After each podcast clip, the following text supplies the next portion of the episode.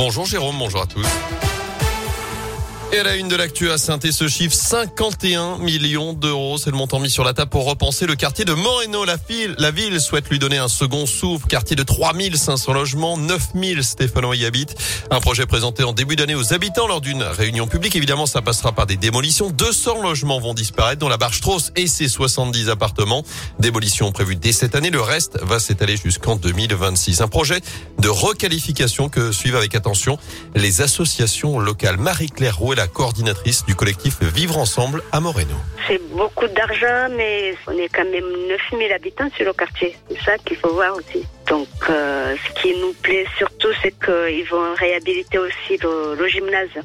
Ça, c'était pas prévu au départ. Dans les HLM, c'est sûr qu'il y a des choses à améliorer. Mais bon, si les habitants sont pas bien à l'intérieur, bah, ça suffira pas, quoi. Il suffit pas de bien construire, de bien aménager les, les extérieurs. Il faut aussi éduquer les, habitants aussi. Il y a une sensibilisation forte à faire. Construire, c'est une chose, mais le vivre ensemble, c'est plutôt aussi le social. Ça fait partie du projet, Et à noter qu'après Beaubrun, Tarentaise, saint vient tout juste d'obtenir une deuxième cité éducative à Moreno.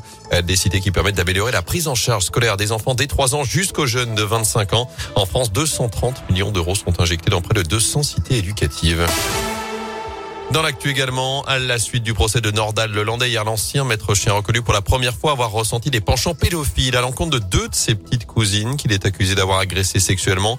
En revanche, il a répété devant les assises de l'Isère ne pas avoir agressé sexuellement Maëlys, journée marquée également par les témoignages poignants des proches de la fillette, notamment sa sœur aînée Colline, aujourd'hui âgée de 16 ans.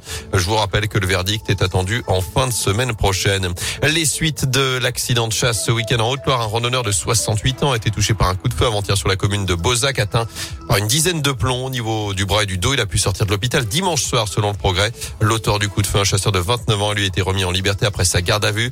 Il sera jugé début septembre pour blessures involontaires par manquement à une obligation de prudence ou de sécurité. Il risque jusqu'à 3 ans de prison et 45 000 euros d'amende. En sport, le compteur reste bloqué à 4. 4 médailles pour l'équipe de France au JO d'hiver à Pékin. 4 en argent. La deuxième place décrochée par Tesla 2 cette nuit en Big Air. C'est du ski freestyle.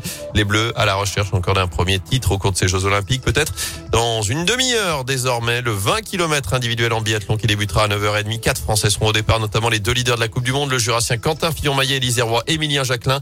Il y aura aussi du ski de fond à suivre avec euh, le sprint libre notamment chez les hommes. Et puis un ancien vert dans la tourmente. Kurt Zuma aujourd'hui à West Ham en Angleterre. Une vidéo publiée par The Sun montrant l'ex-joueur de la SS en train de frapper violemment son chat à plusieurs reprises est devenu viral sur les réseaux sociaux. Le joueur lui s'est excusé mais il est en cours de lourdes sanctions. Notez qu'au Royaume-Uni des faits de maltraitance animale peuvent être punis de 5 ans de prison. Et